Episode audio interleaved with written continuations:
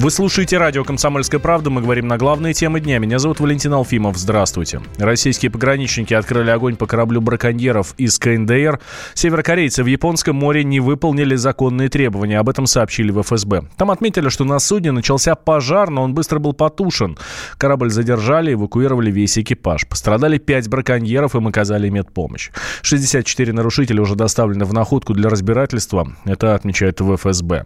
Это уже четвертый за последние недели случай задержания браконьеров из КНДР в территориальных водах России. Как отметил член Комитета Совет Федерации по международным делам Андрей Климов, нужно вести диалог с властями Северной Кореи, чтобы в дальнейшем избегать таких инцидентов на мой взгляд, наша задача очень четко, в соответствии с международным правом и российскими законами, пресекать любые попытки такого рода вторжений. Вот это звучит, может быть, немножко банально, но это, мне кажется, самое главное, что сегодня необходимо делать. И при этом, разумеется, на всех уровнях, а у нас есть различные каналы взаимодействия с нашими соседями из Корейской Народно-Демократической Республики, объяснять им, что мы желаем оставаться добрыми соседями, но это предполагает уважение наших территориальных, вот в том числе нашего права на биологический ресурс моря моря. Этот сосед у нас такой непростой. Мы понимаем, во многом эти действия, они не исходят от Пхеньяна. Это не некое решение руководителей Северной Кореи, вот направлять куда-то своих людей. Мы понимаем, что там в основе, скорее всего, экономические резоны вот этих вот частных добытчиков рыбы. Тем не менее, это их никоим образом не оправдывает. Действия надо пресекать, а в дальнейшем за счет поиска на дипломатическом уровне каких-то механизмов избежать эскалации такого рода вторжений.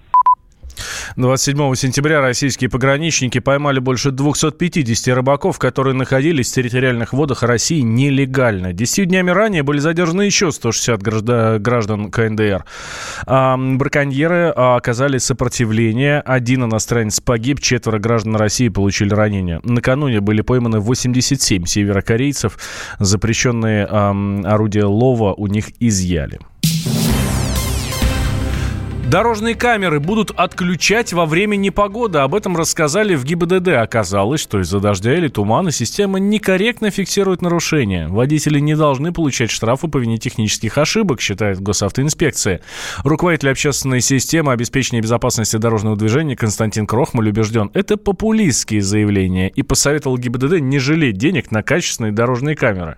Понятно, почему озадачились. Первый вопрос – это то, что в июне Владимир Владимирович Путин собирал Госсовет по транспорту и мягко намекнул, буквально, я очень рад, что он повторил, процитировал Константин Крохмаля, меня, по поводу того, что хватит грабить народ с камерами. И началось. Вот сейчас результат этот вышел. Конечно, инициатива нормальная, хорошая, но здесь два момента. Первый момент – то, что каждый четвертый штраф выписан с нарушением. Если учесть то, что где-то порядка 60 миллионов штрафов вы, выписали с начала года, представьте, четверть это с нарушением. Это, я, я думаю, что с, с такими нарушениями даже больше четверти. И как следствие принимают вот такие меры по поводу того, чтобы ограничить сами камеры с тем, чтобы они не фиксировали заведомо некорректное нарушение. Но здесь два момента. Первый момент – это вообще вопиющая ситуация для а, дороги, и я не знаю, что там думают чиновники.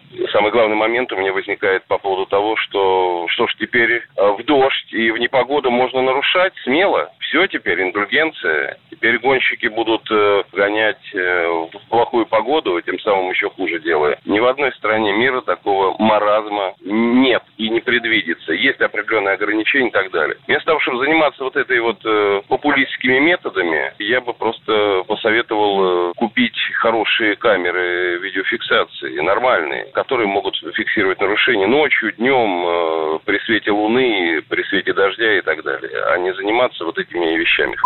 В МВД признали, что 25% фотографий с дорожных камер нельзя использовать для вынесения постановлений из-за сбоев системы. Чаще всего техники ошибаются в Москве и в Севастополе. Там липовые штрафы водителям приходят в несколько раз чаще. Можно уйти в большую политику но большой спорт пойдет вместе с тобой. Чемпион мира в тяжелом весе. Боксер с самыми большими кулаками за всю историю бокса. Действующий депутат Государственной Думы. А теперь еще и ведущий радио «Комсомольская правда». Николай Валуев в авторской программе «Большой спорт». По средам в 10 вечера по Москве. Операторов 5G переведут на российские серверы. Через 5 лет компании, которые предоставляют услуги мобильного интернета по новой технологии, обязаны использовать отечественные разработки. На прошлой неделе документ одобрил Президиум правительственной комиссии по цифровому развитию. Ведущий аналитик Mobile Research Group Эльдар Муртазин считает, что такое решение обезопасит инфраструктуру сотовой связи. А, однако, по его словам, оно может привести к существенному удорожанию строительства базовых станций.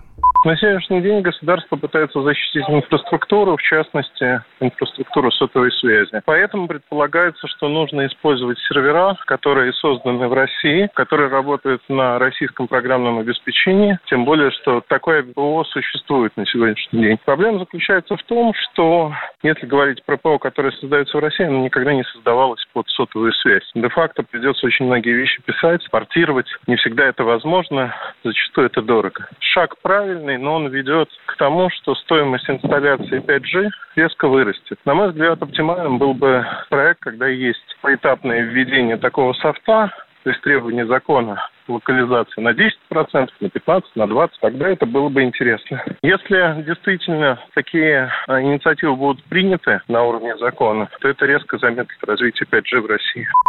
В 2021 году сети 5G должны развернуть минимум в пяти городах-миллионниках, а в 2024 в 10. На это планируют потратить почти 650 миллиардов рублей. Большая часть этой суммы останется у российского производителя оборудования. Кроме того, внедрение отечественных серверов должно снизить санкционные риски на случай, если производители откажутся поставлять российским операторам специализированное оборудование.